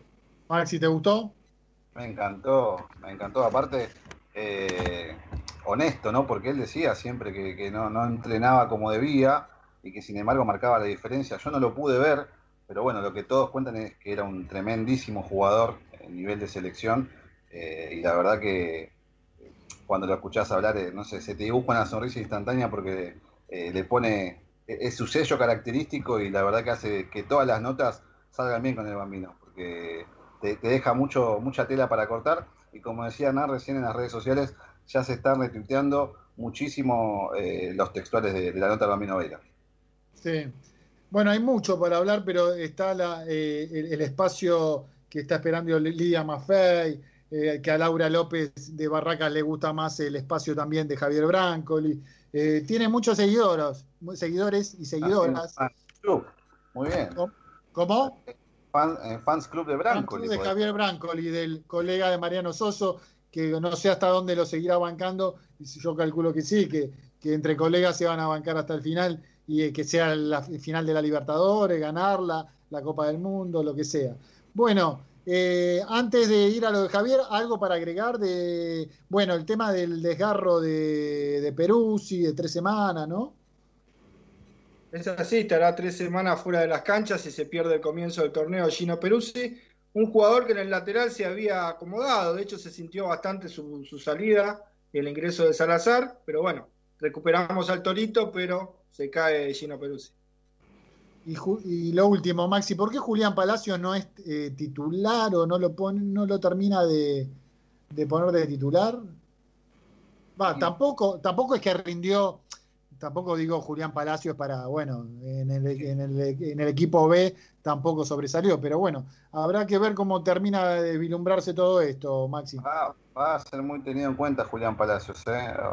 Recordemos que faltan que entre los hermanos Romero. Eh, como dijo un oyente, el, el, ancho de paz y, el de Bastos. Eh, hay que tener en cuenta mucho también a Nacho Piatti, eh, que levantó el nivel. No sé ustedes cómo lo vieron. Piatti, Maxi, Nacho Piatti tiene eh. en este equipo tiene, termina jugando como termina. Para mí, entrando desde el banco puede sumarle mucho a este equipo. ¿eh?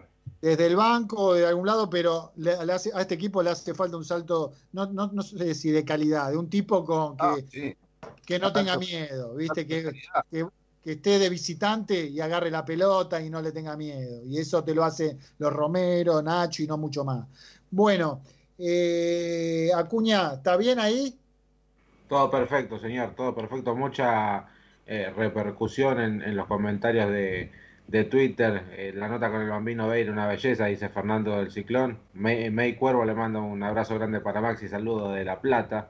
La gente muy prendida a la transmisión en vivo a través de nuestro canal de Twitter. El gran amigo de Loco Enrique, Daniel Urdiales, también manda de saludos. Este, dice un programa ágil, siempre los nos escucha siempre Daniel Urdiales, que lo conocí en Rosario ahí con el, con el Loco Enrique en una, una anécdota tipo Bambino Veira. Pero no, no se imaginen nada raro, sino en un bar de, la noche rosarina. Bueno, eh, Javier Brancoli, toda suya, homenaje al Lobo también. ¿Cómo no? No podía ser de otra manera, muchachos. Galeano, Eduardo Galeano, un gran escritor, dice, recordar es volver a pasar por el corazón. Hay que recordar a los ídolos, a la gente que dejó su huella en la historia de San Lorenzo y además a la buena gente, ¿no?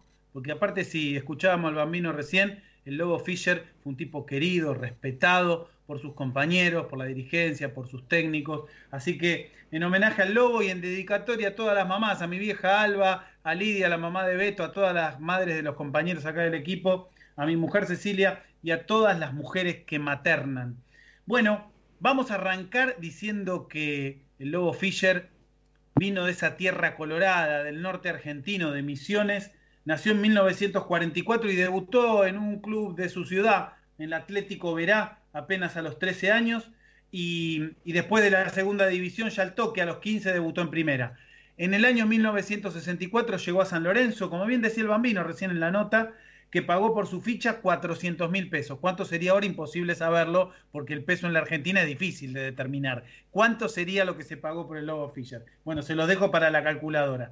Y comienza a jugar como más definitivamente en cuarta y tercera y el 29 de mayo de 1965 San Lorenzo derrota a Atlanta por 3 a 0 en Villa Crespo y ahí están los primeros pasos en la profesionalidad de San Lorenzo de Almagro. Llegó del norte, llegó de Misiones, llegó de esa tierra guaraní y con esta hermosa letra y música de Liliana Herrero, Julio, arrancamos con el audio 1, este querido homenaje al más querido aún, Lobo Fischer.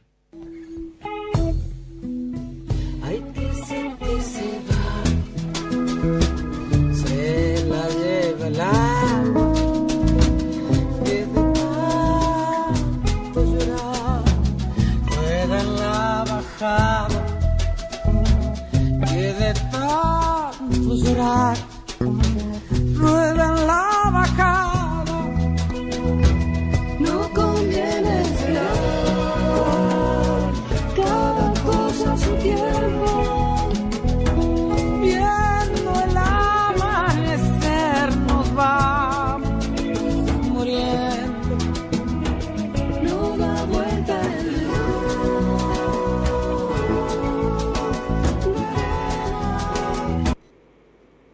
va pasando el tiempo, decía Liliana Herrero, nos da vuelta el reloj de arena y a todos nos pasa el reloj de arena y, nos llega la, la, edad madura, la adultez y bueno, y nos despedimos de esta tierra, pero volvemos a recordar. El Lobo Fischer jugó entre el 65 y el 72 en San Lorenzo, brilló en el campeonato de 1968.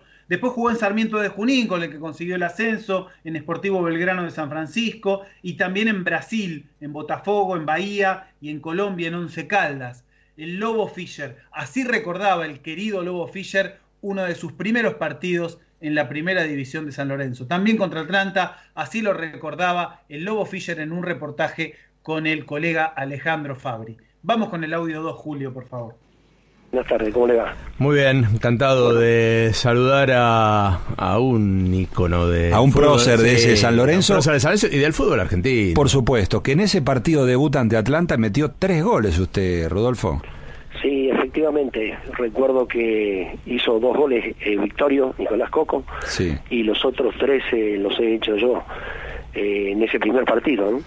Fue en cancha de Atlanta, eh, 5 a 1. Sí. En fin, ha pasado bastante tiempo. El Lobo Fischer era grandote, 1,85 medía. Y dicen que aunque no era muy hábil, recién lo hablábamos también con el bambino, eh, tenía muy buena ubicación en el campo, desmarque, fuerza, ubicación y sobre todo potencia y velocidad para los contragolpes. Recién el bambino contaba que abría espacios por izquierda. Ahí nació su característica bicicleta. Sería difícil de representar por radio, pero es un movimiento de piernas que tiende a desconcertar y cambiar el tiempo de la jugada, ¿no? Eh, era una patente de su juego y además sus bombazos de zurda, ¿no? Allí nació este, también sus goles, su cabezazo temible. Eh, y no siempre fue fácil, ¿no? Le costó al principio, como decía, hizo 141 goles en San Lorenzo, eh, tercer goleador en la historia, nada menos, ¿no? Eh, está entre los 35 goleadores del fútbol argentino, digo enorme goleador, Enorme. eh, enorme goleador y un triunfador de la vida, porque además este, jugó en la selección, como dijo el Bambino, esa camada de jugadores jugó toda en la selección, le hizo goles a Brasil y en 1969 fue goleador del torneo nacional, del viejo torneo nacional, junto con Carlos Bulla de Platense, ¿no? Eh, un artillero temible y un tipo que además jugaba en los partidos chivos, ¿no? No hacía el cuarto gol en un amistoso. No Hacía tenía esa cantidad de goles, Javi, no tenía tanta cantidad de goles, no, no, no Y 140. pensemos que San Filipo tuvo más de 200, ¿no? Máximo goleador de la historia de San Lorenzo. El Lobo Fischer 141, ¿no?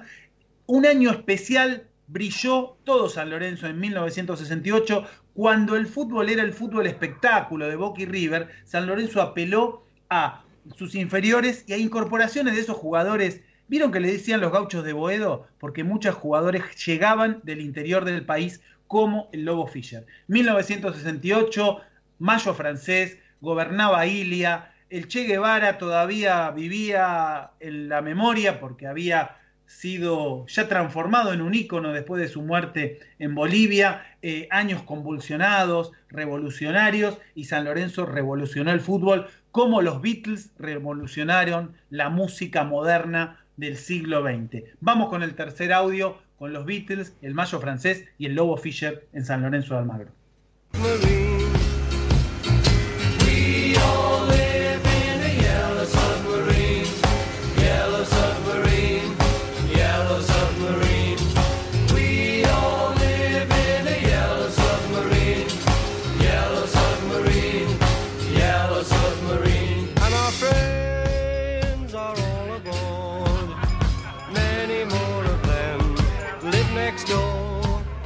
Vieron que cuando cualquier juvenil llega a primera ya se compra el auto, se hace el peinado. Bueno, el Lobo Fischer no, vivía en Montegrande, venía en el Roca a estrenar. Un muchacho humilde del interior, laburante, un obrero para romper redes, decía Mundo Azulgrana. En 1969 decía fue goleador hasta el 72, que San Lorenzo es bicampeón. Él se va a ir por una millonada a Brasil, al Botafogo, a inicios del campeonato metropolitano de 1972. Va a volver en el 77 y se va a despedir, hubiera estado el viernes, ¿no? Justo el viernes se despidió de la vida el Lobo Fischer. Su último partido fue contra Lanús 1 a 0 y marcó el gol sobre la hora. ¿Qué decía de este hombre que se hizo jugador y se hizo hombre rústico, difícil, adaptándose de misiones a la gran ciudad, a un plantel que ya estaba formado? Miren lo que decía Batman Mutiche, el arquero de ese campeón invicto de San Lorenzo del 68. ¿Qué decía de Fischer como profesional, como bien lo rescataba el bambino? Vamos al audio 4, Julio, por favor. Yellow submarine. Por ahí me va a ver y se va a reír, este Carlito. va a decir, luego cuando estaba jugando en la tercera, todo el mundo lo tenía por torpe. Sí. No es que yo se lo digo a él en la cara, es mi hermano prácticamente. Pero nosotros teníamos una tranquilidad cuando se la damos a él, porque todo el mundo sabía de la bicicleta, pero nadie lo podía No lo parar. podías parar igual. ¿Eh? Y empezó, tiene una constancia tremenda. Él era derecho, empezó a pegarle, se quedaba en los entrenamientos conmigo, después de entrenamiento, y pegale con la izquierda, pegale con la izquierda. Y el gol cuando le ganamos estudiantes en la cancha de River, que lo hace él. Exactamente, con la izquierda, sí, al ángulo, cancha de River, 2 a 1, tiempo suplementario contra estudiantes, después lo vamos a escuchar. Que en paz descanses, Lobito. Así despidió Diego Armando Maradona al Lobo Fischer en su cuenta de Twitter el mismo viernes.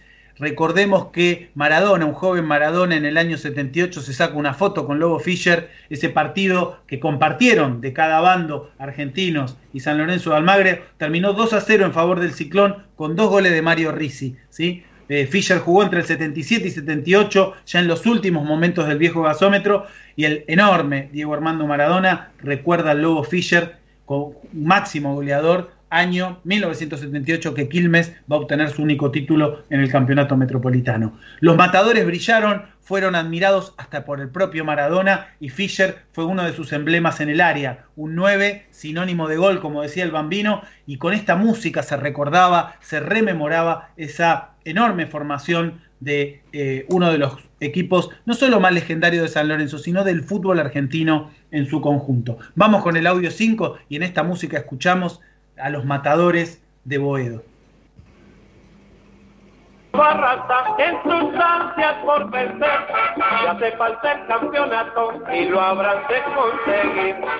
Esos campos de Boedo, dirigidos por Don Tim, Putiche, Villar y Cali, con Andrés Ramar y Toco, Irusta y el Lobo Fischer, Begriotel González Coco, con Renzi Bambino Meira, de equipo para campeón, del baile nadie se salva cuando sopla este ciclo.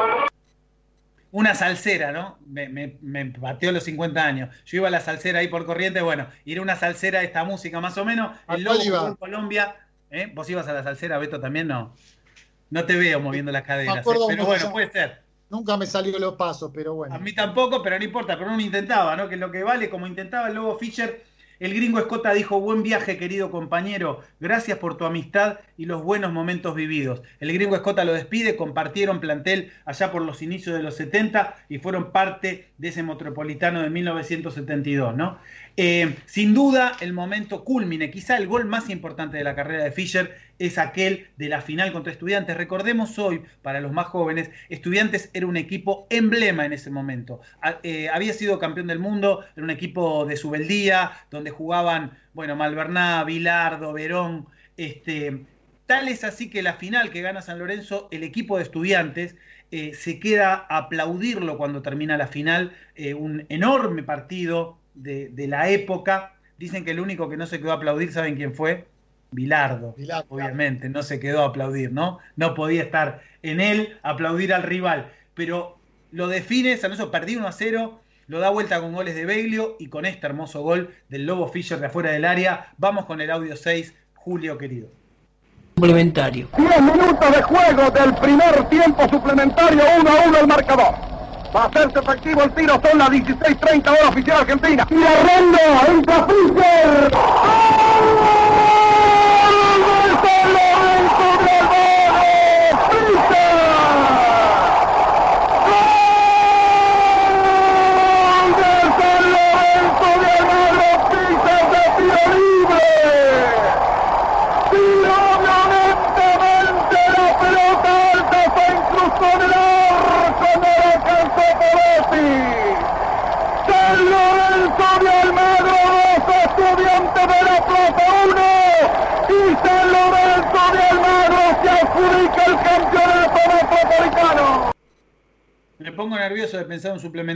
Final, ¿no? Pero pensemos otra época. San Lorenzo daba vuelta olímpica a la cancha de River, 68, 72, otra época, ¿no? Eh, le hizo 7 goles a Boca, 7 Huracán, 9 a River, 8 a Racing, 5 Independiente. Eh, bueno, este golazo frente a Estudiantes, ¿no? 2 a Amadeo Carrizo en el 67, 3 a 2 en Avenida La Plata. Eh, este bombazo que recordamos a Poletti y no olvidamos también los, el cabezazo milagroso para ganarle un Independiente memorable en las semifinales del Metro 71. Bueno, no lo vamos a olvidar, querido Lobo, jamás lo vamos a olvidar. Nos quedamos cortos con esta memoria, con estos recuerdos. Eh, siempre va a estar presente y quiero agradecerle en esta tarde a mi viejo que me llevó los tablones del viejo gasómetro y que todavía recuerdo cómo nos bajamos de la tribuna, mi papá era preventivo, nos íbamos antes que termine el partido, éramos chiquitos, mi hermano 5, yo tenía 8 años, ganaba 3 a 2 San Lorenzo y escuchamos el grito del empate sobre la hora, gol de Bordón, ganábamos con gol de Fischer 3 a 2 sobre la hora y faltando dos minutos gol de Bordón de tiro libre. Este, 3 a 3 contra Boca, el último gol que recuerdo haber visto a Fischer en el viejo gasómetro. Eh, terminamos dedicándole esta última canción del matador Lobo Fischer Gracias y que descanses en paz. Vamos con la bailanta, ya comienza el show. Ha vuelto el matador, ha vuelto el matador. El escenario de luz y color. Ha vuelto el matador, ha vuelto el matador. Se suben a la mesa para ver mejor. Ha vuelto el matador, ha vuelto el matador. Luciendo un traje negro cuando sube el telón. Vine de misiones sin que me conozca nadie, dijo el lobo. Pero yo sabía que iba a llegar y me impuse. Sí, Beto, perdón. Impresionante informe, impresionante programa de Boedo en mí nuevamente. ¿eh? Eh, no sé, nos queda un minuto más agradeciéndole a Julio. Chicos, eh, la rompieron otra vez, Boedo en mí. Dale, Beto. Bueno, mañana San Lorenzo vuelve a los entrenamientos, 9 de la mañana en la Ciudad Deportiva. Recupera, como dijimos, a Diego Torito Rodríguez y a Jonathan Herrera pierde a Gino Pelusi por tres semanas a raíz de un desgarro en el aductor izquierdo. Quería remarcar el informe de Javi.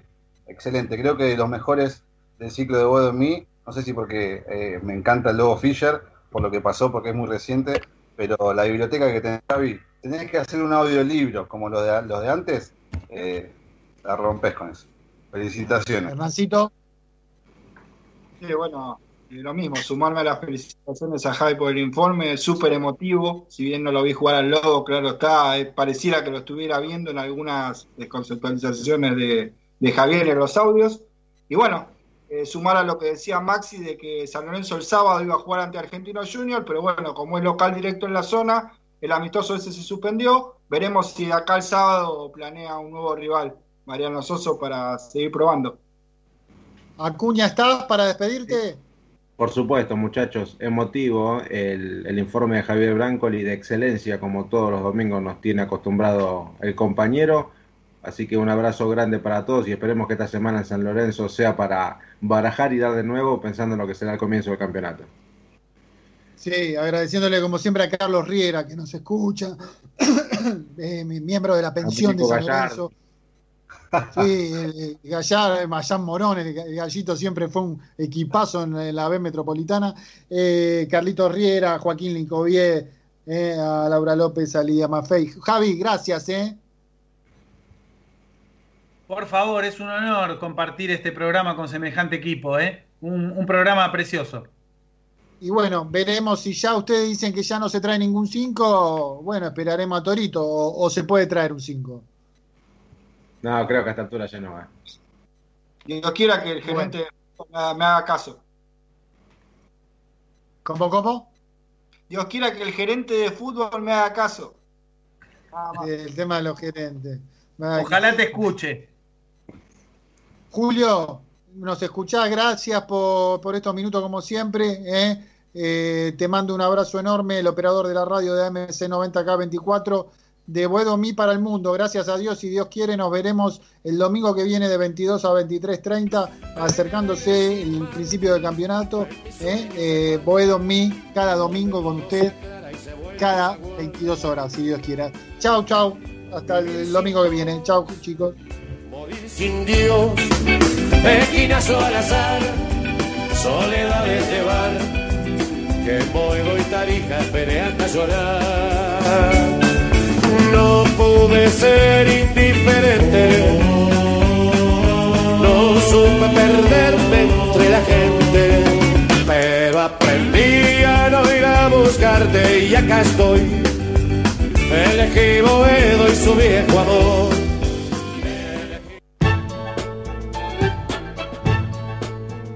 Desde la ciudad de Buenos Aires.